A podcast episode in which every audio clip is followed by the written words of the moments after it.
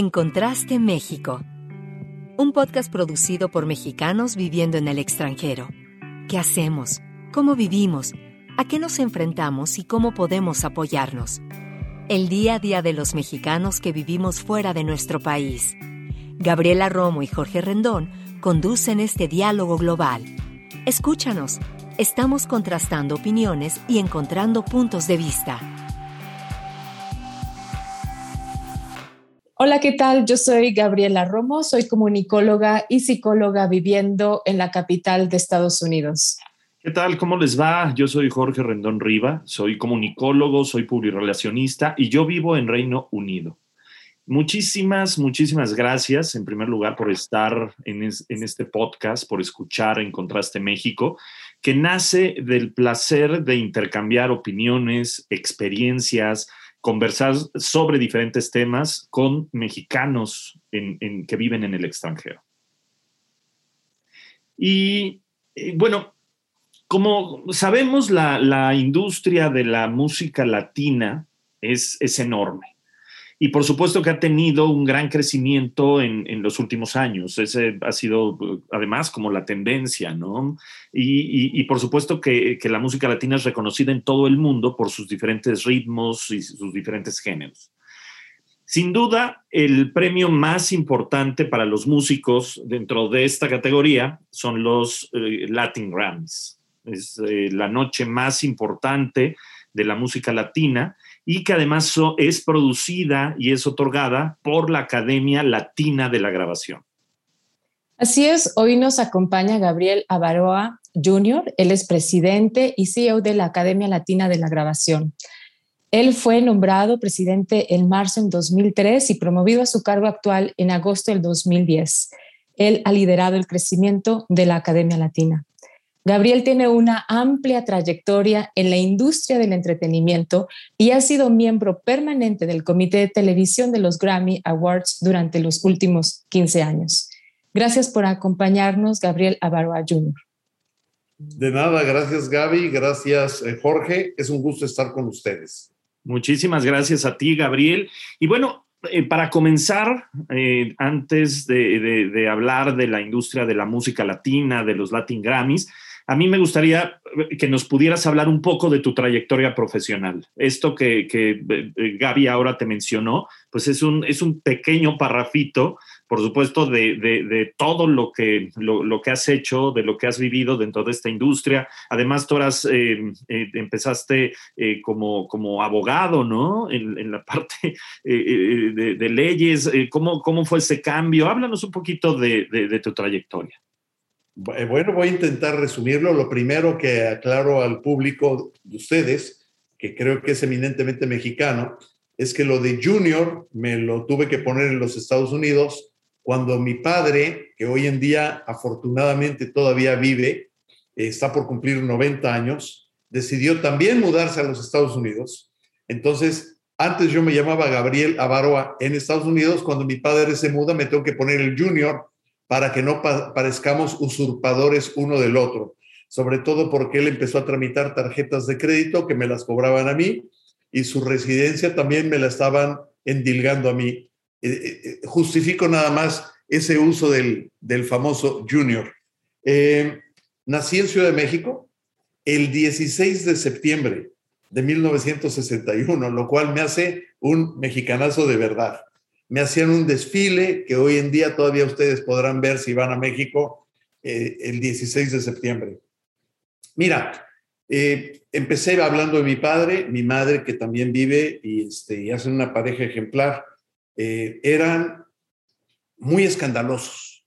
Les encantaba la trova, les encantaba la música, les encantaba bailar y desde que yo tengo uso de memoria, soy el mayor de seis hermanos, en casa de mis papás había fiestas cuando menos dos veces por semana, normalmente los fines de semana. Y esas fiestas que en los años 60 se empezaron a ser cada vez más recurrentes, empezaron a ir artistas porque mi mamá cocina muy bien y cocina al estilo jarocho. Entonces, cuando los artistas iban a la casa, sabían que además de ser recibidos con mucho cariño, iban a comer extraordinariamente bien. Y una cosa lleva a la otra y empezaron a llevar a más amigos y total, hubo un momento en que ya la casa se convirtió en una locura. En la casa teníamos un teatro, teníamos un patio acústico para poder meter orquestas pequeñas, teníamos un foro para poder sentar a desde 200 personas en sillas normales hasta teníamos 60 butacas en un teatro completamente acondicionado para estar llevando músicos ya de una excelsa calidad. Entonces, en ese ambiente, este, los hijos empezamos a tocar, empezamos a ser contratados para hacer jingles comerciales, empezamos a tener nuestra propia banda y las cosas empezaron a tomar cada vez mayor seriedad. Y cuando yo tenía unos 17 años, con una vida absolutamente anormal, porque en lugar de ir a un partido de fútbol, nos íbamos a ensayar tap, o en lugar de ir a una fiesta con mis amigos, nos íbamos a tocar a, una, a un hospital donde había gente impedida, etcétera, etcétera. Y eh, de alguna forma no teníamos la capacidad de poder, les repito, llevar una vida normal. Imagínense cuando se presenta un emisario del grupo Disney, va a México y nos pide que nos mudemos a Orlando para tocar como familia. Yo ahí dije, mi vida está completamente echada a perder. Yo quiero la música como un hobby, como una parte linda de mi vida, pero no como mi forma de vida. Para que vean que Osicón fui 40 años antes. Eh, entonces decido estudiar Derecho, entro a estudiar Derecho y se me olvida que mis hermanos no tenían que seguir exactamente mis pasos. Cuando yo salgo de estudiar la carrera, mis hermanos que siguieron en el mundo de la música me empiezan a pedir ayuda para que les haga un contrato editorial o para que los firme con una compañía o para que firmen con un empresario o me recomienda a tal artista. Y esa actividad de derecho que empecé a hacer se convirtió en una actividad de derecho para trabajar en el mundo de la música y del entretenimiento. Eso hizo que las compañías discográficas me invitaran a trabajar para ellas, trabajé para ellas, y como yo venía también del mundo del marketing, trabajé para una empresa muy grande de marketing en México, no como abogado, eh, empecé a juntar el marketing con el derecho, con la música, y entonces me pidieron que me mudara a los Estados Unidos. De eso hace ya 27 años, para que igual que yo tenía un buffet especializado en música en México, les abriera yo uno en cada país de América Latina y en el mercado latino en los Estados Unidos que estaba empezando a reventar. Y de eso hace 27 años y por eso sigo aquí, tanto en el mundo de la música como este, en Estados Unidos, con grandes relaciones en toda América Latina, desde luego con mi querido México, pero sobre todo entendiendo todas las culturas que hacen que nuestra música sea tan diversa y tan diferente y entendiendo por qué culturalmente lo mismo tenemos música ranchera que tango, lo mismo tenemos flamenco que una, que una este, cueca eh, chilena, o tenemos una cumbia en Colombia y una cumbia norteña y una tecnocumbia en Texas. Entonces, todo eso hizo que me quedara yo en este ambiente hasta hace casi 20 años que me invitaron a dirigir lo que era la naciente Academia Latina de la Grabación, de la cual el primer fundador fue mi hermano Mauricio, que es el que me sigue, pero a él le gustó irse de regreso al mundo de las compañías discográficas. Yo tomé el paquetito y aquí estamos este, haciendo ruido a través de los Latin Grammys. Oye, Gabriel, mm, o sea, súper interesante aparte la mezcla, ¿no? De, tu, de las disciplinas y cómo te fuiste formando. Pero esto último también que acabas de, mencionar, ¿no? De esta diversidad de la industria de la música latina, bueno, de, la música latina per se, este, me lleva a mi segunda, mi segunda, la siguiente pregunta, que, o sea, eh, para ti, ¿por qué dirías que es tan importante entonces la industria de la música latina y que, o sea, ha crecido además tanto, eh, eh, bueno, en los últimos años, en las últimas décadas? ¿Tú qué dirías, Gabriel? Mira, Gaby, eh, primero porque me fascina, entonces tengo que presumirles cuando si te preguntan qué opinas de tu hijo, de tu hija, lo describes como el más bello, aunque esté lleno de acné, o, este, o lo describes como el muchacho más inteligente del mundo, aunque no sepa llenar un crucigrama. Todos nos enamoramos de lo que hacemos. Pero déjame, déjame decirte tres cosas que yo he aprendido que me hacen levantarme todas las mañanas con deseos de llegar a mi trabajo, porque no es un trabajo, es una forma de vida. Primero, ya no le llamamos industria, porque dejó de ser industrial a raíz de que desaparecieron todas las plantas que antes hacían discos LP, cassettes o discos compactos. Hoy en día todo es electrónico. Entonces, ahora le llamamos mundo de la música latina. Eh, el segundo punto es, ¿por qué le llamamos latino? Bueno, porque los gringos nos influyeron y a través de crear marketing nos calificaron o nos califican como hispanos o como latinos o como latinex. Y está en nosotros, los iberoamericanos, decidir cómo queremos que nos digan pero tenemos que hacer la tarea. No podemos esperar a que nos la hagan. Este, el tercer punto es el que me, me enloquece más, que es la mayor parte de los países de Iberoamérica competimos. Competimos en deportes, competimos en tratar de enseñar quiénes somos mejores, en nuestras economías. Y hay un punto que nos une, y es la música. La música Tú escuchas, por ejemplo, este, ustedes que son jóvenes no conocen, pero hubo un tema que se puso de moda al principio de los años 70 que se llamó Llamarada. Lo cantaba un hombre que ya nos dejó, eh, Manolo Muñoz. Hoy en día esa canción Llamarada la volvió a poner de moda Luis Miguel. Esa canción en México era un símbolo nacional y es una canción colombiana. Entonces, si empezamos a hacer esa tarea, nos damos cuenta que hace muchos, muchos años nuestra música se exporta, se adopta y se convierte en nacional en muchos países, o nosotros la importamos, la adecuamos, la adaptamos y pensamos que es nuestra. Este, la música nos comunica, la música nos hace bailar a todos, la música no nos hace ver banderas. Y cuando Ricky Martin tiene un éxito en México, ese éxito es abrazado y nadie vemos a Ricky Martin como un boricua. Es un latino parte de nuestra hermandad o es parte nacional. Igual que cuando un, Luis Miguel lo mencioné hace rato, va a Argentina y tiene éxito, nos sentimos orgullosos de que un mexicano tuvo un éxito allá. Y allá no lo ven como mexicano, lo ven como un símbolo artístico. En pocas palabras, la música nos permite comunicarnos sin competir. La música nos permite identificarnos sin que haya algún tipo de enajenación. Y cuando estamos lejos, para todos los mexicanos que viven en Asia o que viven en Europa o que llegan a vivir en Oceanía, que cada vez hay más, o África o en Sudamérica, nos sentimos tan cerca de nuestra casa al tercer compás de una canción. Y eso solamente, alego yo, te sucede con la música y con un perfume. Chance y con el aroma de una comida. Pero esas son los que el organismo revienta y te dice, estabas con tal persona, estabas en tal lugar, este, este era tu sentido de, de, de complacencia o de dolor o de alegría en ese momento y era simplemente al oír una canción. Por eso me fascina, por eso me encanta, porque la llevamos junto en todo momento.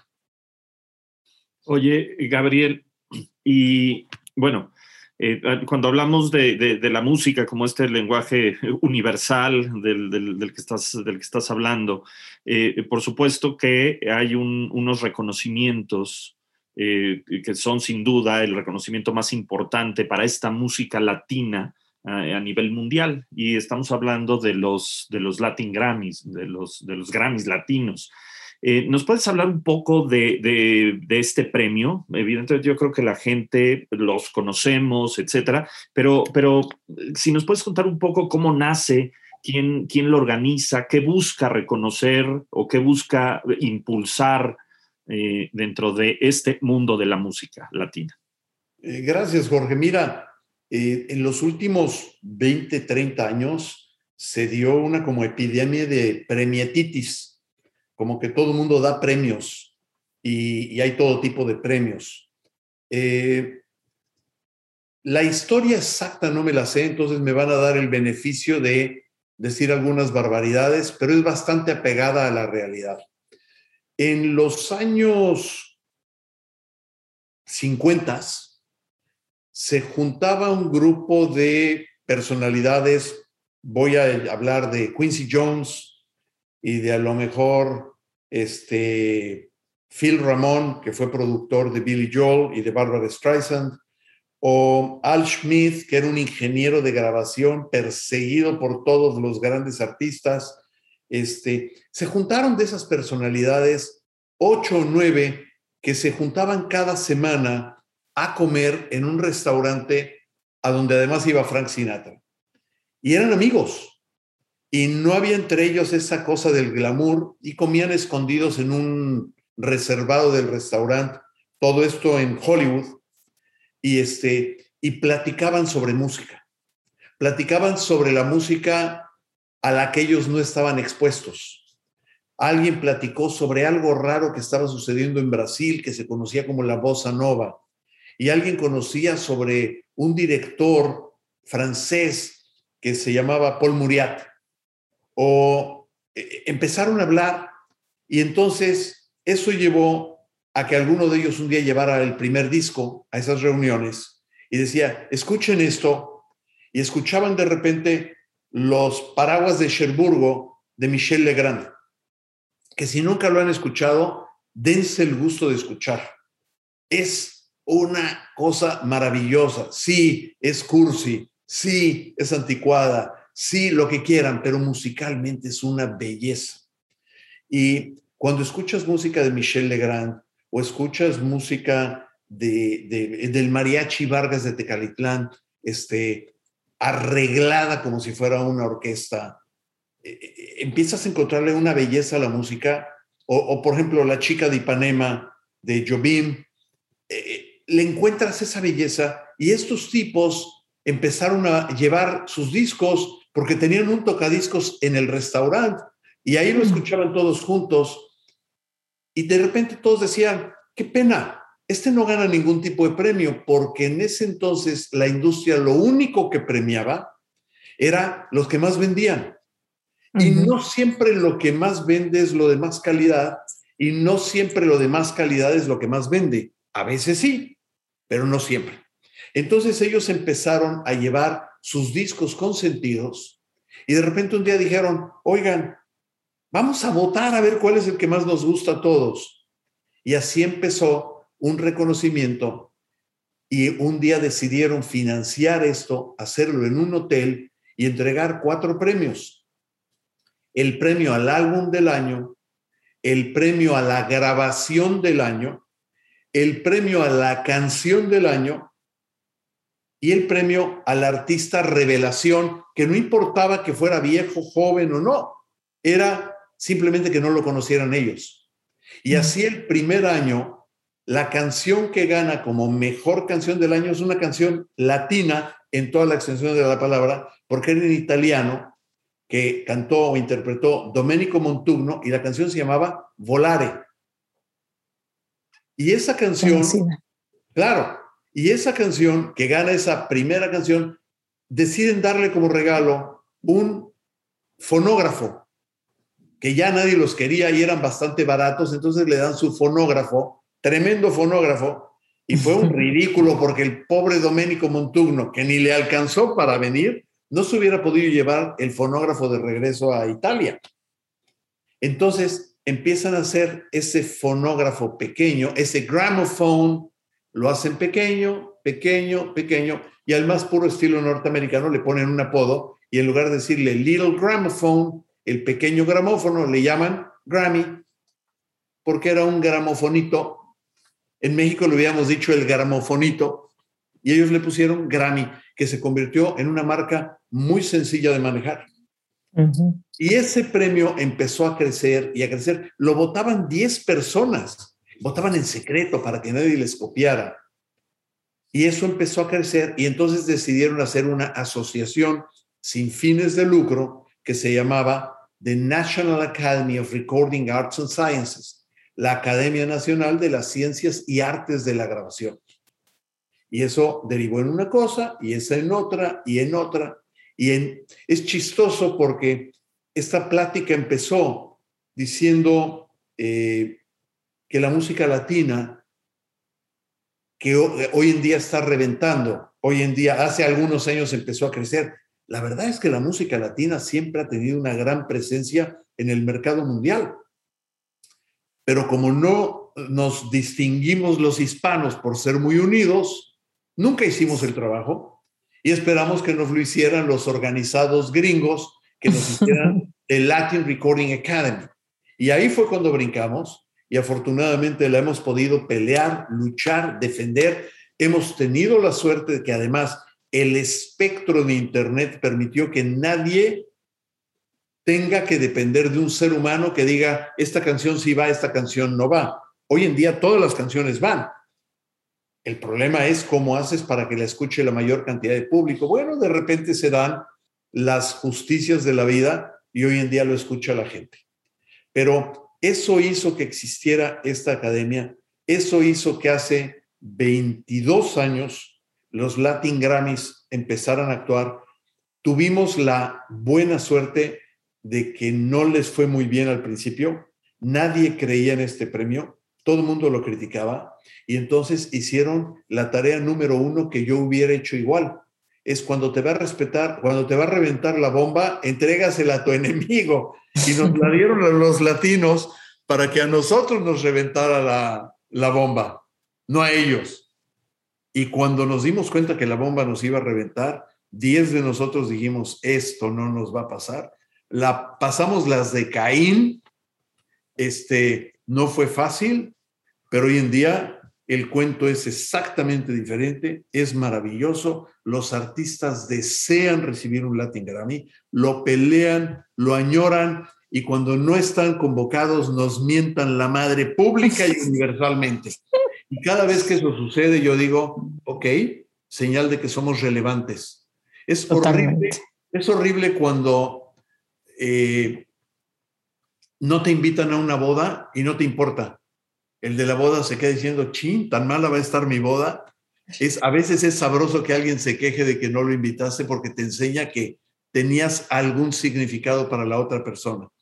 En este caso, la parte más difícil para que la entienda el público es que todos los cuatro mil miembros de la academia que votan son profesionistas del mundo del entretenimiento tienen que cumplir con una serie de requisitos, pagan por pertenecer a la academia, gastan cerca de 12 a 15 días de su tiempo analizando música, los revisamos y los regañamos si se equivocan. Imagínate eso. Pagan, aplican y todavía nos damos el gusto de regañarlos y de amenazarlos, que si no votan bien los vamos a sacar. ¿Qué significa no votar bien? Bueno, no llenar tu planilla y enviarla, o enterarnos que le hicieron un favor a algún otro artista.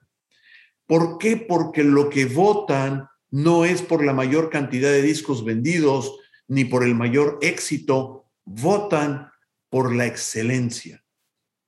Votan en esos 32 países en donde tenemos estos 4.000 miembros, que son autores, compositores, arreglistas, directores de orquesta, artistas, eh, musicólogos, este, grabadores y productores de video, productores de discos e ingenieros de grabación, todas esas personas que se juntan para votar, votan por lo que a cada quien representa su idea de excelencia. Es como catar un vino o degustar un platillo. El paladar de cada uno de nosotros y de quien nos esté oyendo son diferentes.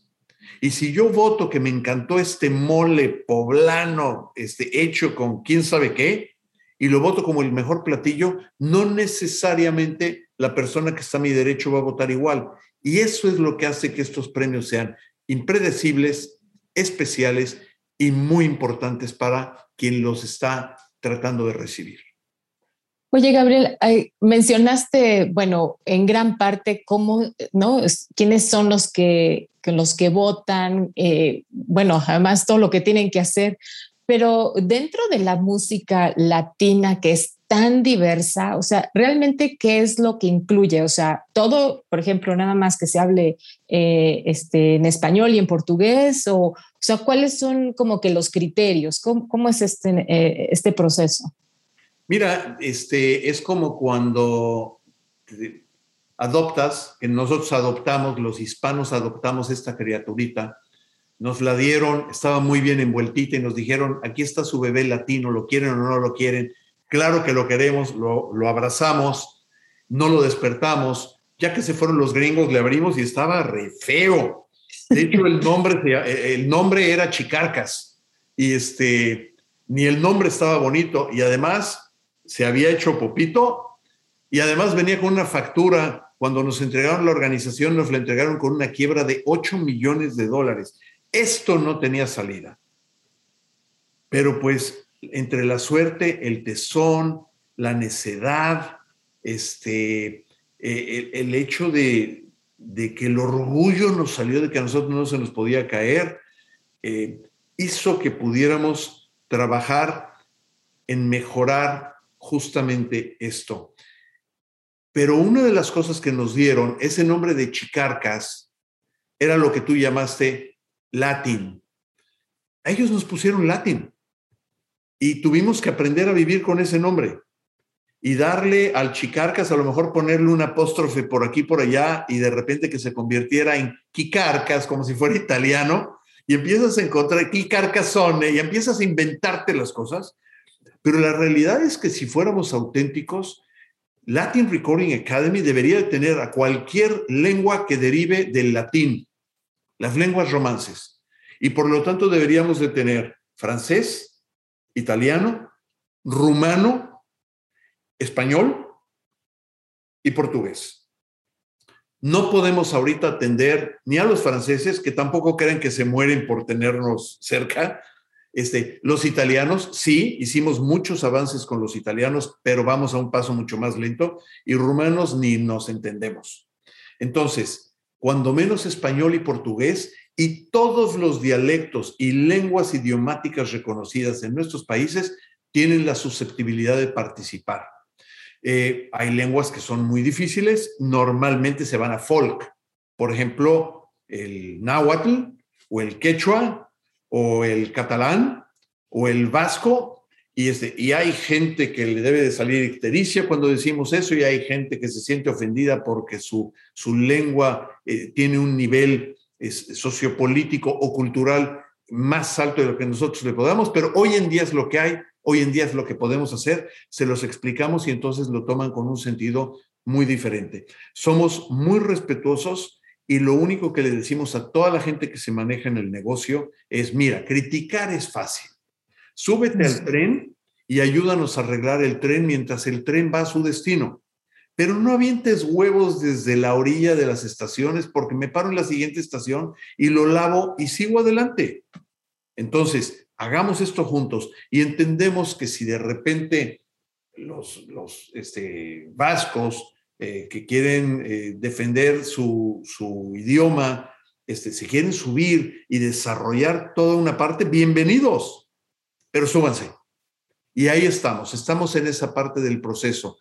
Llevamos 21 años con esta maquinita que empezó siendo una maquinita de, tren vapor y hoy en día puedo yo presumir que ya es un expreso. Espero que lleguemos al tren bala eh, japonés, o al cualquiera de los trenes que tenemos en muchos lugares este, del resto del mundo. Hoy en día no nos quejamos, el tren va muy bien. Contestándote, hoy en día nuestro mundo de música latina se atañe a tres factores. Uno, que la música sea en español. Dos, que la música sea en portugués. Y la tercera es que sea en cualquier dialecto o lengua de cualquiera de los países que forman justamente ese mundo de español y portugués. Ah, viene un último punto que alguien me pregunta, bueno, ¿y qué? ¿La música instrumental qué? Bueno, esa es un poquito más coqueta. Si la música instrumental fue compuesta por alguien de ascendencia iberoamericana, es aceptada. O si es interpretada por alguien de ascendencia iberoamericana, también es aceptada. ¿Y qué creen? De repente los comités que analizan toda la música han aceptado música instrumental que no viene de un iberoamericano como composición o que no viene interpretada por un iberoamericano, pero que tiene sonidos o tiene instrumentaciones o tiene instrumentos que son de origen iberoamericano. ¿Y cuáles son las categorías? Y en este, o sea, en esta trayectoria o en este desarrollo de la misma academia, ¿han habido nuevas categorías este, de premiación? Sí, para empezar, en el primer año había cuatro categorías que hoy en día son muy importantes y que no teníamos. Cantautor, que era muy difícil definirla.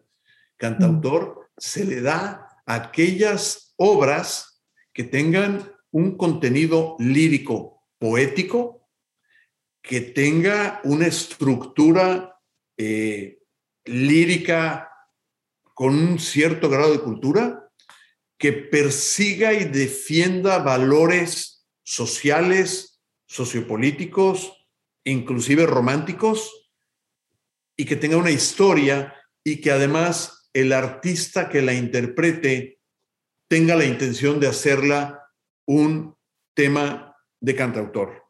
La segunda es el vallenato, que es un género que poca gente conoce fuera de Colombia. Hay mucha gente que inclusive lo escribe con B grande, con B labial, pensando que viene de la, de la ballena, pensando que es la música de costa. No, viene del valle, por eso es valle con V, y es de Valledupar, que es una región de Colombia, hoy en día a través de gente como Carlos Vives o Silvestre Dangond, este, proyectaron esta música y la llevaron fuera de Colombia y hoy en día se ha convertido en una música internacional y se baila en todas partes del mundo. Este, después, eh, otra categoría, la categoría urbana. Cuando iniciamos, había coqueteos con el rock o le llamaban categoría urbana. Hoy en día hay reggaetón, eh, música urbana, hay rap, hay hip hop, que se ha desarrollado en una forma muy fuerte. Eh, son las tres que estoy recordando ahorita. Damos premios en 51, 52 categorías aproximadamente. Y, por ejemplo, hay dos secciones muy fuertes. Hay una sección que se llama la sección de la música mexicana, donde tienes música ranchera, pero también tienes música banda y música norteña, y ahí también entra la música tejana, y después tienes la música brasileña, que hoy en día ya no se llama música brasileña, para incluir a Portugal y a todas las colonias portuguesas donde se sigue hablando el portugués. Entonces se llama eh, categorías en música de lengua portuguesa. Y entonces ahí entra, eh, por ejemplo, la música popular brasileira se acaba de, se va a cambiar, hay un movimiento para cambiarla, para no excluir la música también de, de esos géneros que viene de cualquier país lusitano cualquier país que haya sido eh, conquistado por Portugal.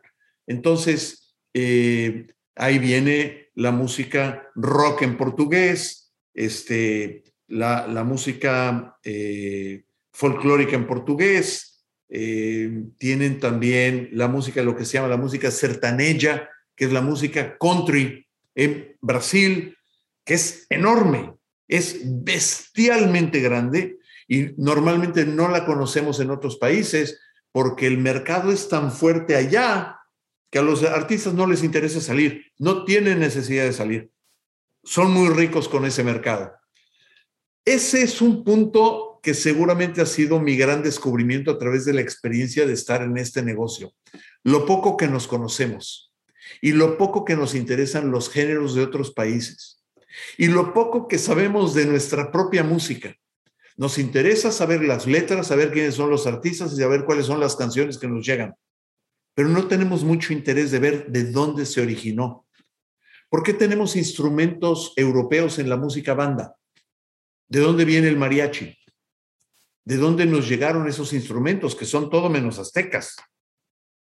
¿Por qué, por qué se da la música brasileña, donde hay una influencia de esclavitud africana durante muchos años y esa música no tiene nada que ver con la música dominicana, donde también hubo influencia de esclavitud africana durante muchos años.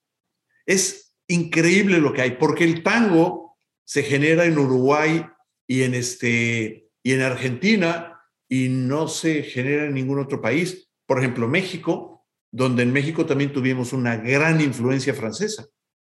Y si ustedes empiezan a pensar en todo eso, la llegada del acordeón, y por ejemplo, si yo les pregunto a ustedes y al, público, a la audiencia, ¿qué piensan de la marimba? Todo el mundo va a pensar, ah, la marimba es un instrumento de origen mexicano. Pues no, la marimba es de origen africano, que cuando es hecha con maderas del sur del país, toma una tonalidad diferente, pero compite con las marimbas que también se fabrican en Guatemala, que son hermosísimas con otro tipo de, de, madera, o las que se fabrican en Brasil. Y en Brasil tiene un instrumento que se llama berimbau, que no se conoce en ninguna otra parte. Y el arpa, me encanta cuando hablamos del arpa jarocha. ¿Recuerdan el arpa jarocha? Bueno, es prácticamente idéntica al arpa llanera venezolana y al arpa paraguaya. Son los tres países que tocan ese tipo de arpa. Y yo no sé si ustedes lo sabían, pero en Paraguay, donde tienen esa mezcla de cultura española con los indios guaraníes y con algo de influencia portuguesa de los que se llegaban a cruzar la frontera para ir a hacer ahí sus, sus fiestas. Y esa, esa trilogía son grandes consumidores de música regional mexicana y de música grupera. Ahí este Marco Antonio Solís es el rey. Y ese, ese tipo de mezclas y de influencias y de experiencias musicales, si las entendiéramos, a lo mejor harían que nos entendiéramos más como países. Eso es lo bello de esto y apenas estamos empezando.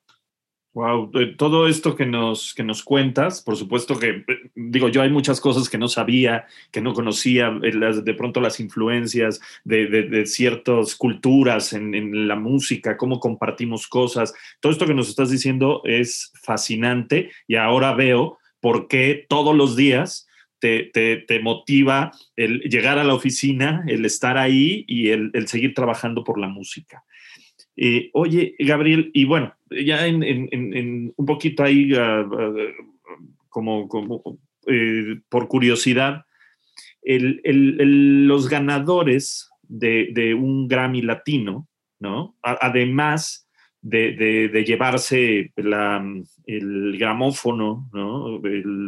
y de llevarse el reconocimiento que esto implica, ¿qué ganan? ¿Qué se llevan? ¿Qué les dan de premios a, las personas? Es un poco, ¿sabes? Cuando eh, hablas de los premios Oscar, que por ahí la gente dice, sí, el ganador se lleva un mega paquete. y, obviamente todo esto es lo que implica, ¿no? Porque de pronto salen contratos y salen cosas. ¿Qué implica llevarse un, Grammy latino? ¿Qué, ¿qué el ganador? Me, me van a tener que tener paciencia, espero no tardarme mucho con esta triple explicación. Lo primero es, Celia Cruz murió, si mal no recuerdo, murió en el 2002 o en el 2003. Creo que en el 2003. Y cuando ella falleció, a mí me impactó mucho el anuncio en la primera página del New York Times. Y decía, Celia Cruz, Grammy and Latin Grammy winner,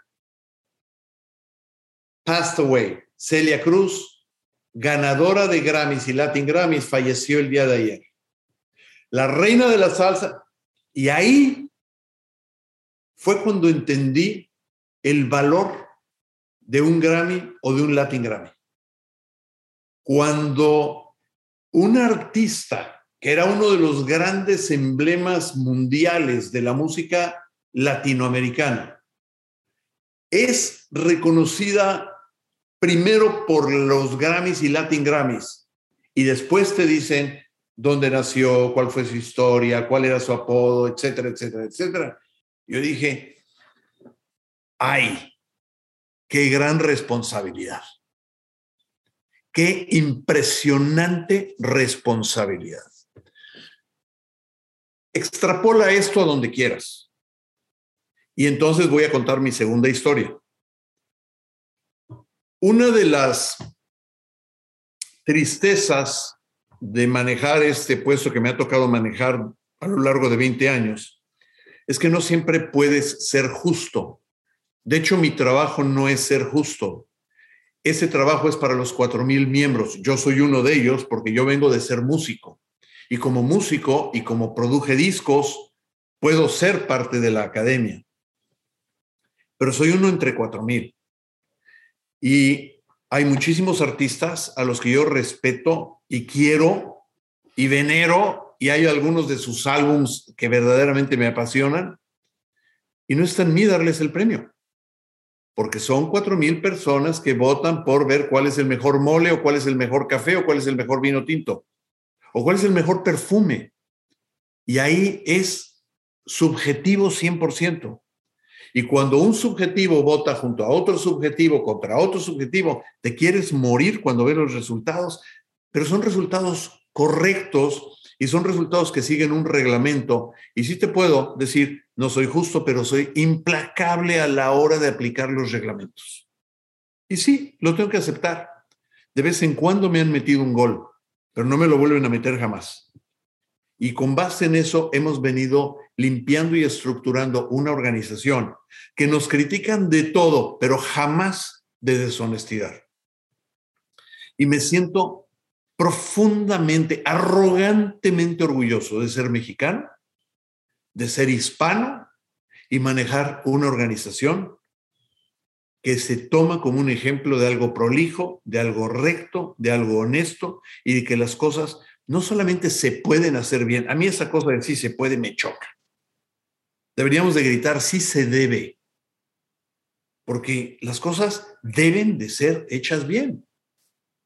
Y, y te tienes que dar la oportunidad de equivocarte, pero enmiéndala. Reconócela, acéptala, mejórala y enmiéndala. Y con base en eso hemos venido, es un poquito el concepto que se conoce como trial and error comete tus errores, pero arriesga y compone. Entonces, este, esa cosa nos llevó a mí y al consejo directivo a decir, ¿qué culpa tienen cantidad de artistas que tenían la plenitud de su vida y no existían los Latin Grammys? ¿Qué culpa tienen de que los que estamos en la parte de afuera, que debimos de haber hecho esto 10 años antes, no lo hiciéramos? Bueno, ninguna, al igual que nosotros, y podemos sentarnos a llorar o podemos hacer algo. Entonces se nos ocurrió crear un premio que se llama el Premio a la Excelencia Musical, en inglés Lifetime Achievement Award. Y ese premio, que damos un máximo de siete al año, no se da por un álbum, no se da por una canción, se da por una trayectoria de vida. Mm. No es un Grammy, es una estatuilla parecida a un Grammy, tiene pátina, para que se vea señorial y, ¿por qué no decirlo? Viejito, un poquito como vintage, un poquito como clásico. Y ese premio se entrega en una ceremonia privada especial que se ha convertido en la joya de la parte sentimental de la academia. Y ahorita van a entender por qué les estoy platicando esta historia. Uno de nuestros primeros trofeos, bueno, el primero se le dio a a, este, Antonio Aguilar, se le dio a José José, se le dio a Willy Colón y se lo dimos, mm,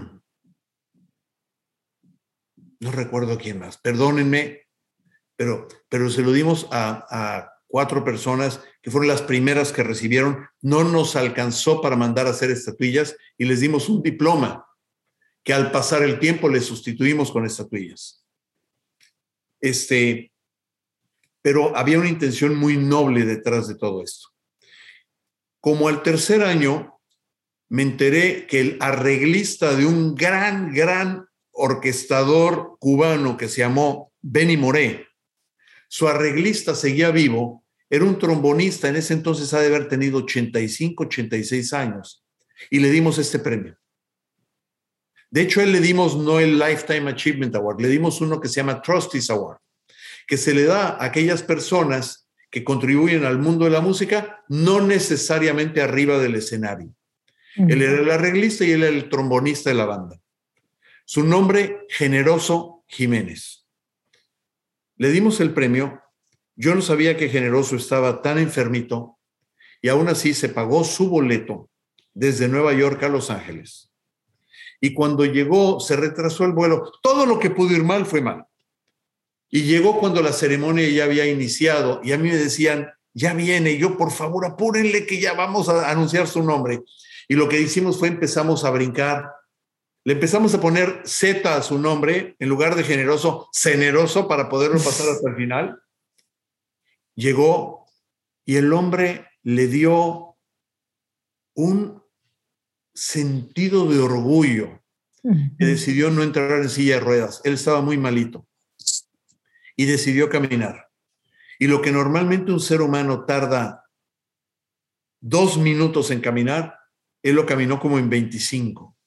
Y el público parado de pie lo observó y le aplaudió durante esos 25 minutos. Y él subió y con la poquita, poquita fuerza que tenía, recibió su premio, habló en el micrófono y ninguna de las 400 personas, ninguna de las 400 personas que estábamos ahí, escuchamos qué dijo, porque su suspiro no llegaba al micrófono. Y eso es uno de los momentos más lindos que he vivido en mi vida. Pero la forma como este hombre tocó el trofeo y lo abrazó yo me di cuenta de la fuerza que representaba ese trofeo a un ser humano. Posteriormente, cuando terminó el evento, sacamos a todo el mundo a un cóctel y a él lo ayudamos a bajar. Yo me acerqué y le dije, don Generoso, ¿se acuerda de mí? Me dijo, sí, me dijo, lo conocí en Nueva York. Y le dije, gracias por venir. Y me dijo, no, gracias a ustedes. Me dijo, mi mujer murió hace ocho años y todos los días le pido a Dios que me lleve con ella. Mm. Hoy entendí por qué no me llevó. Murió a los dos o tres años. Fui al sepelio y si nunca han ido al sepelio de alguien de Cuba, háganlo. Estos eran cubanos del exilio, pero culturalmente son iguales. Ellos ven esto como una algarabía es una fiesta, es, un, es una última oportunidad que tienen, no para llorar, sino para reír alrededor de la persona a la que quisieron. Mm. Entonces todo el mundo está hablando a un volumen total, el ataúd está abierto, hay mucha gente que se acerca a saludar al difunto, lo tocan, lo acarician, completamente diferente a lo que nosotros fuimos educados. Y las hijas me pidieron que me acercara a ver al papá y yo con gran terror les dije que no lo acostumbraba y me dijeron, hágalo por favor. Y me acerqué y cuando me acerqué me di cuenta que estaba su Grammy en sus manos. Y nos dijeron, wow. mi papá nos pidió que lo enterráramos con lo que más había querido en la vida. Mm. Y estaba su trombón y su Grammy. Si eso no contesta lo que es la importancia de este trofeo, lo demás, de verdad, sale sobrando. Pero hay artistas que esto representa el que alguien de sus colegas reconozcan en lo que soñaron, en lo que lucharon, por lo que, por lo que se metieron en un estudio de grabación o por lo que dejaron de comer durante un mes para componer una canción. Hay canciones que componen en tres minutos, hay canciones que se componen en 30 años.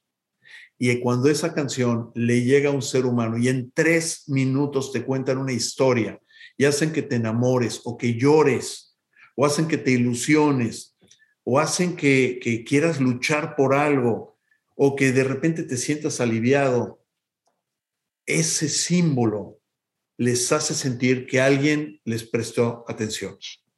Lo demás no existe, no damos nada, damos dolores de cabeza porque además el trofeo no es de ellos. El trofeo se los enviamos, se los damos en depósito y si alguno de ellos ofende al trofeo, lo que hizo Kanye West con el trofeo americano, yo voy y yo lo ahorco y se lo quito. Bueno, primero lo desinfecto y después se lo quito.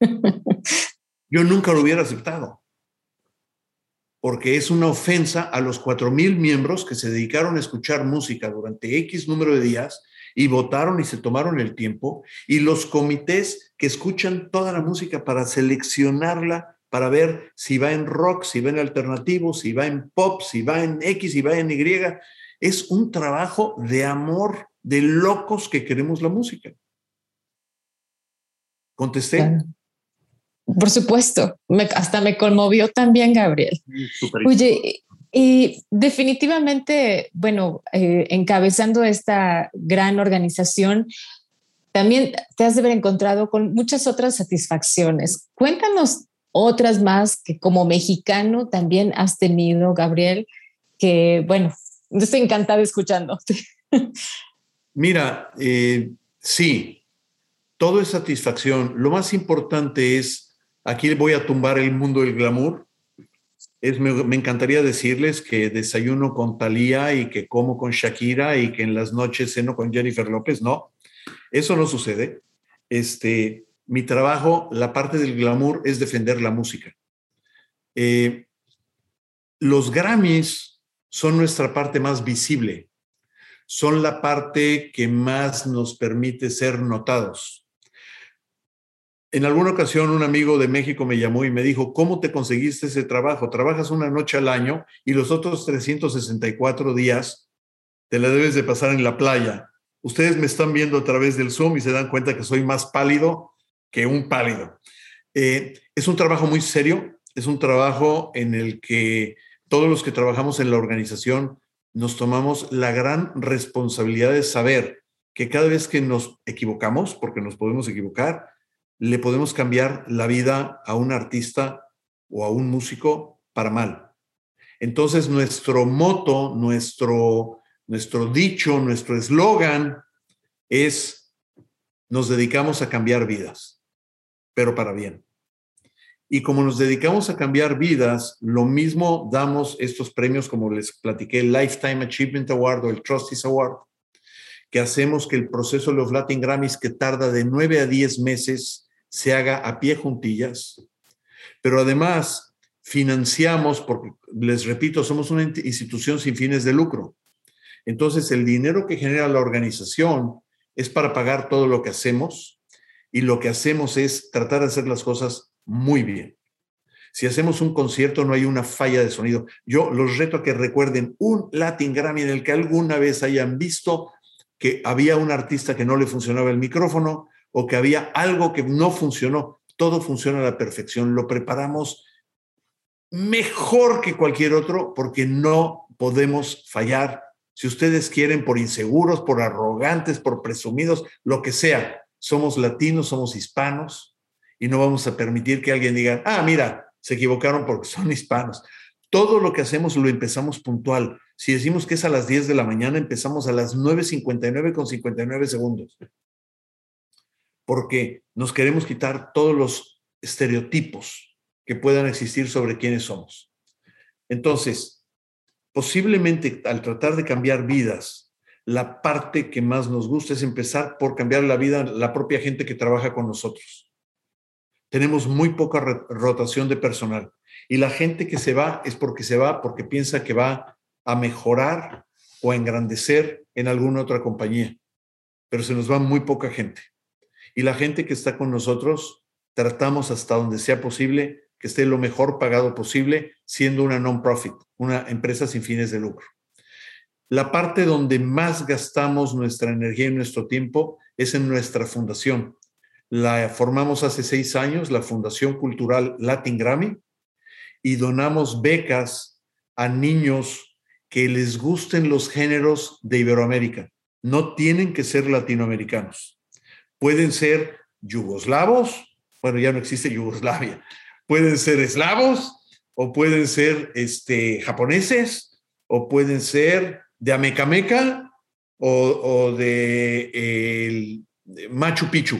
No nos importa, siempre y cuando quieran desarrollarse en mundos musicales o en géneros musicales de música iberoamericana o instrumentos que tengan alguna asociación con nosotros o los ritmos y que hayan tenido ese regalo que nada más te lo da Dios o un ser supremo, que es darte el regalo de ser apto para desarrollar un instrumento musical, pero que no hayas tenido la suerte de nacer en un hogar donde hubiera la parte financiera para que llegues a morir. Pues esos chicos los identificamos, los tomamos y a uno de ellos al año le damos 200 mil dólares para que se vaya a estudiar a la mejor universidad de música del mundo. Casualmente hemos dado ocho de esas becas. Casualmente los ocho han escogido Berkeley como la escuela donde se van a estudiar porque es una institución que prácticamente apabulla en el tema de la música. Está en Boston y es la catedral de todos los que quieren estudiar música, no necesariamente que sea música eh, clásica, sino cualquier otro tipo de música. Les pagamos cuatro años de estudio, les pagamos eh, lo que es eh, la residencia, sus libros, sus viajes, sus visas y hasta les enseñamos a que aprendan inglés aquellos que no sepan el inglés.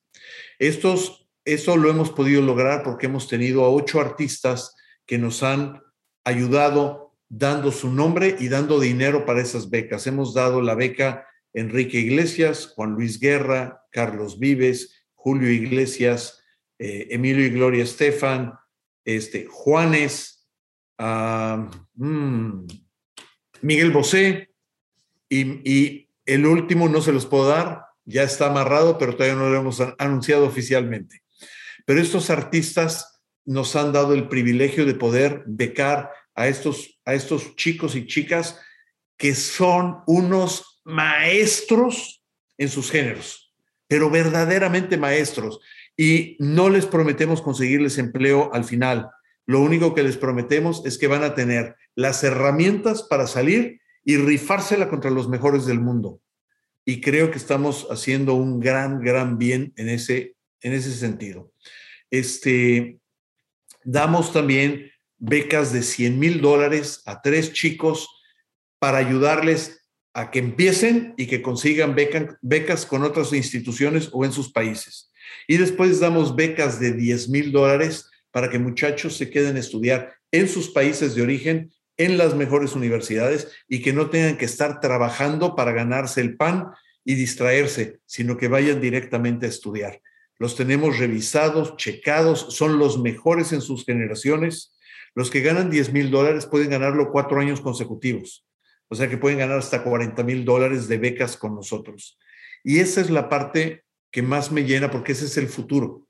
Y es la forma como estamos apoyando eh, a esa parte tan indispensable que es que las nuevas generaciones se sigan sintiendo orgullosas de nuestras raíces, de nuestra música y que la sepan proyectar con un marco estructurado de rigor académico de la parte musical. Y, y, que salgan estos chicos preparadísimos para competir con Lang Lang de China o con este o con quien sea.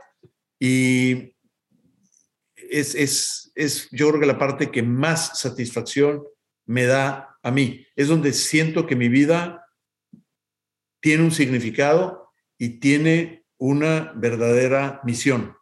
Lo demás, please, los diplomas y las medallas y el darme un abrazo con un artista o salir en una foto, me encanta porque son seres humanos excepcionales, pero no es por lo que yo vivo. Vivo por tratar de dejar un legado que le haga el bien a alguien. Eh, también tenemos una parte muy importante que se llama preservación.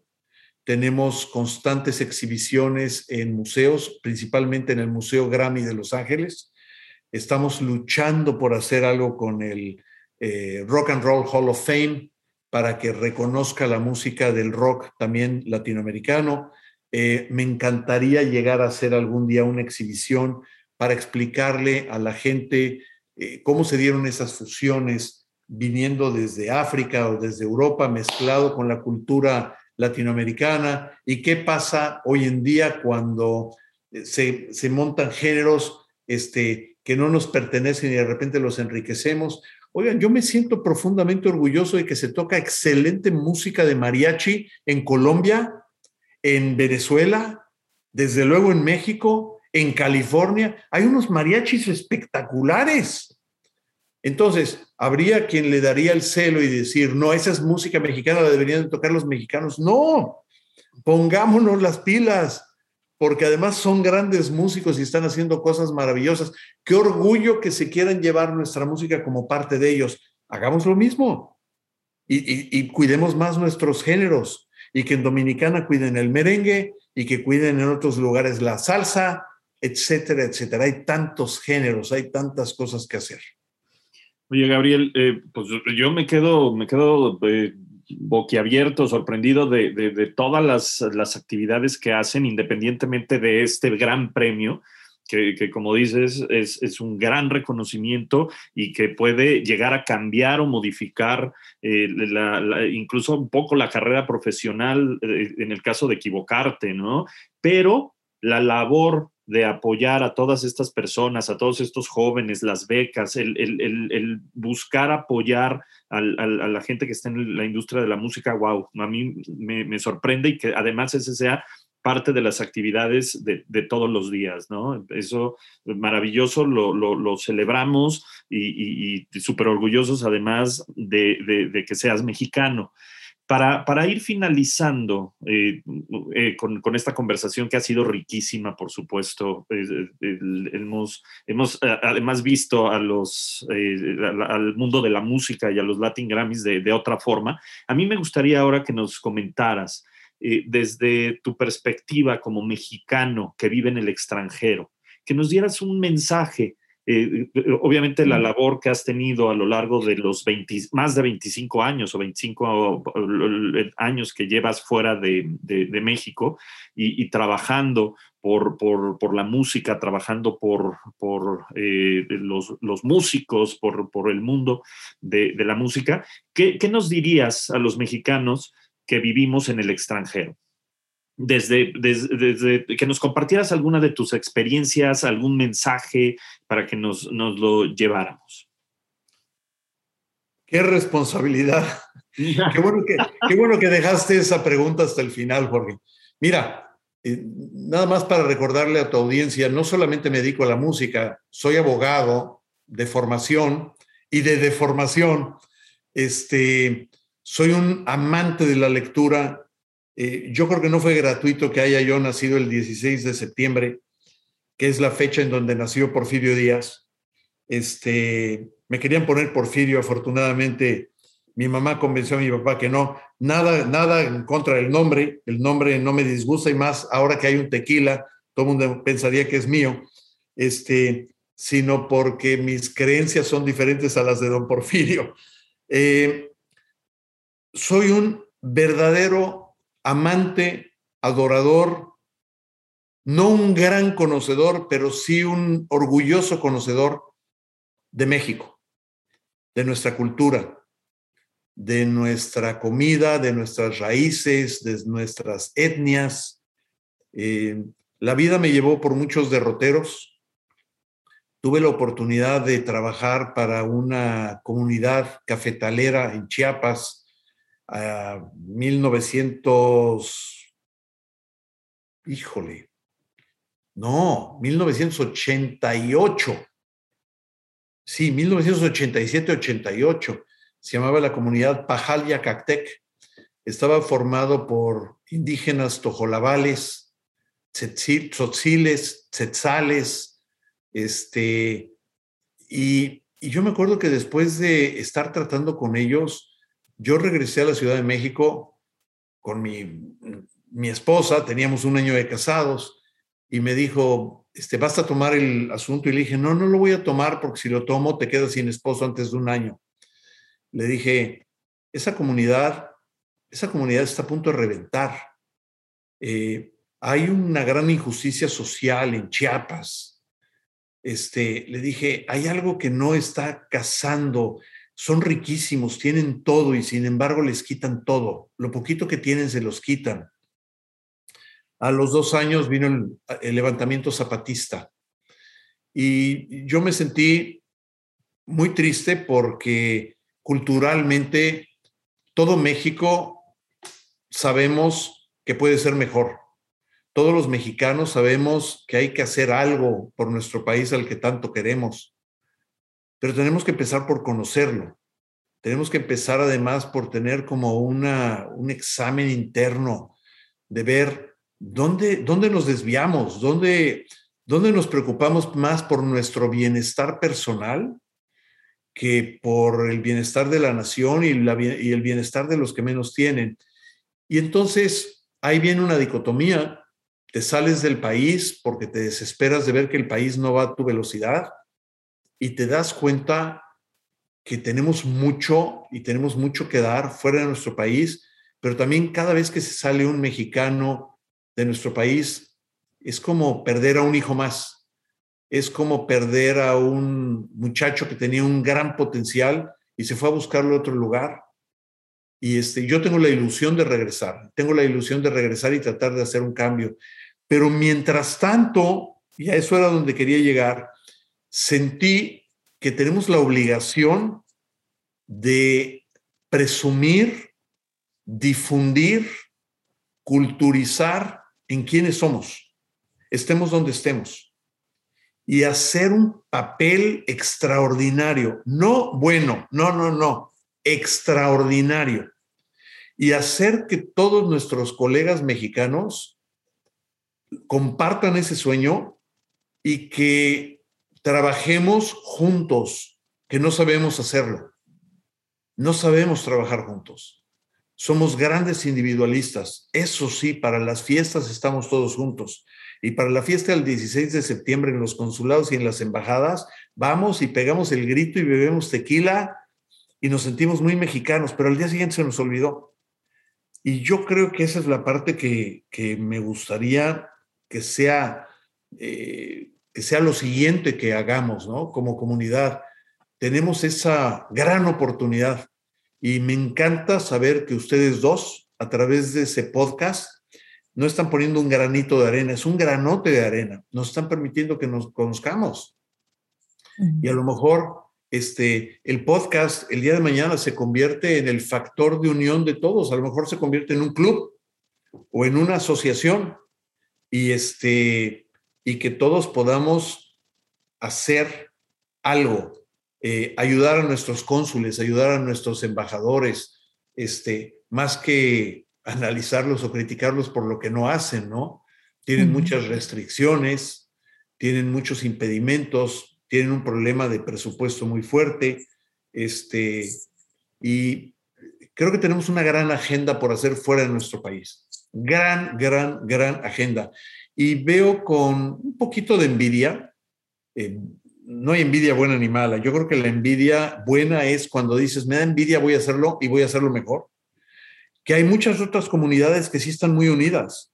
En el sur de la Florida, donde a mí me toca vivir, los colombianos están súper unidos, este, se ayudan unos a otros, también se friegan unos a otros, pero sobre todo se ayudan.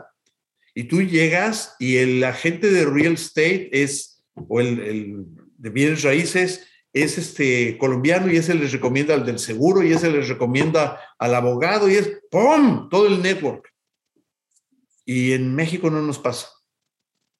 Ojalá y aprendamos a hacerlo. Eh, eso nos llevará de nuevo a ser una gran nación afuera para poder regresar y hacer algo.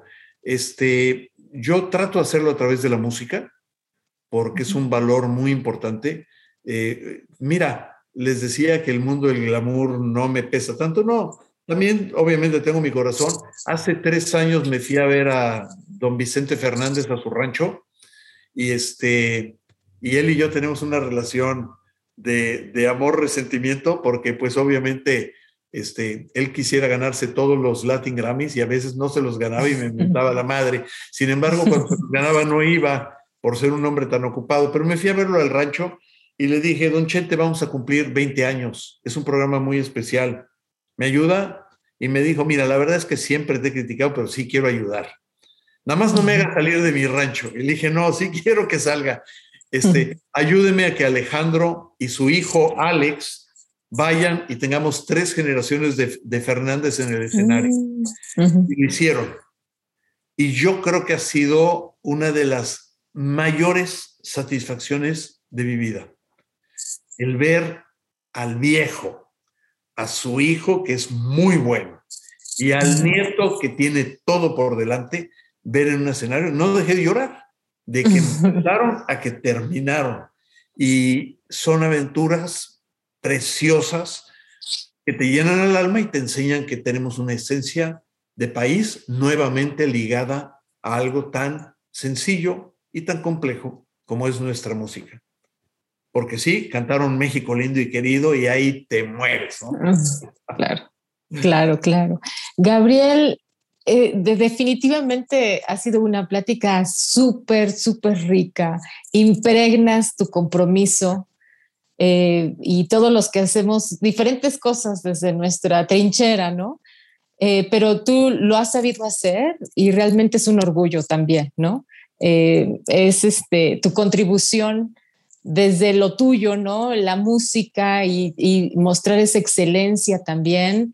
Bueno, pues definitivamente nos pone el, nombre muy en alto de los mexicanos, de los latinoamericanos y sobre todo también de esas personas que tienen un gran talento, que desafortunadamente no lo tengo, pero definitivamente eh, muchísimas gracias. No sé cómo darte las gracias porque ha sido una conversación muy, muy rica y nos encantó tenerte en este podcast. Definitivamente, bueno, pues llevaremos a cabo este, todavía más adelante de lo que nos has sugerido, de por supuesto seguir con, con estos, eh, pues con estos podcasts, esta pequeña contribución para también dar a conocer ¿no? lo que muchos mexicanos están haciendo, están contribuyendo y que en lo que hacen son grandes embajadores y ponen en alto nuestro nombre.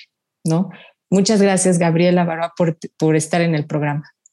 Al contrario, Gaby, al contrario también, eh, Jorge, este, ¿Puedo agregar una cosa más abusando de su paciencia y su cariño? Por supuesto. Eh, porque creo que complementa lo que acabas de decir y lo que acabo yo de tratar de transmitir. Uno, me siento profundamente orgulloso de mi nacionalidad, de mi etnicidad. Este, a veces me gustaría ser un poquito más morenito para todavía eh, rajarla más fuerte, pero esto, este misma, esta misma palidez me da siempre la oportunidad de platicarles a todos lo diverso de nuestra cultura, pero me siento profundamente orgulloso de mi mexicanidad y cualquier evento en el que me presento, lo primero que hago es para, para marcar territorio, soy de México, soy mexicano. Me acuerdo que la primera vez que di una plática, me invitaron a dar una plática a Microsoft, a Seattle, fui y se me ocurrió llevarme bigotes, un zarape, sombrero de charro y mientras escondí todo debajo del podio y mientras iba yo presentando, cada vez que enseñaba yo un slide, distraía a la gente y me iba poniendo un garment. y, y al final les dije, me vestí así porque les gustan a ustedes los estereotipos. De hecho, les pido que terminando mi plática no hablen porque voy a tomar una siesta. Disfruto ironizando con esa parte en lugar de evadirla, los confronto. Y creo que es importante porque demuestra que somos seguros de quiénes somos. La segunda es, hay, un solo punto que critico de nuestro excelso nacionalismo, que es pensar que como México no hay dos. Y mientras sigamos pensando así, vamos a seguir estando escondidos y pensando que nuestro mundo es bueno porque nosotros lo decimos. Como México no hay dos, hay como 40 y chance y 80. Cada país tiene su valor. Y entonces yo lo que invito es que conozcamos más de las culturas que nos reciben que ellas mismas y que conozcamos más de las culturas con las que trabajamos que ellas mismas. Yo me sé casi toda la historia de todos los países con los que trato. Y cuando voy a Brasil, hablo en portugués y les hablo de su historia. Y les hablo de su historia de música, pero de su historia también nacional. Porque esa forma de demostrarles que yo tengo respeto por la suya es para poder exigir que tengan también respeto por la mía. Y también permite que nos demos cuenta que no somos tan perfectos como pensamos y que hay muchas áreas que podemos y debemos mejorar y que nuestras playas son lindas, sí, pero hay muchos otros países que tienen playas igual o más hermosas y que nuestra comida es deliciosa, sí, pero también hay otros países que tienen comida y si eso lo hacemos, podemos poner más a nuestro país en el contexto en el que está y donde debemos de estar. Nada más, era lo que quería agregar. Bueno, pues eh, muchísimas gracias. Gabriel. Gabriel Avaroa. Fue una, una, plática eh, increíble. Gracias por, por compartirnos eh, todo eso que, has vivido. Eh, bueno, terminamos este podcast. Muchísimas gracias por escucharnos. Somos Gabriela Romo y Jorge Rendón Riva, quienes realizamos en Contraste México. Nos ayuda Mel Ortega en la producción de este programa. Escúchanos en Spotify cada 15 días y en redes sociales bajo el nombre de En Contraste México. Muchas gracias.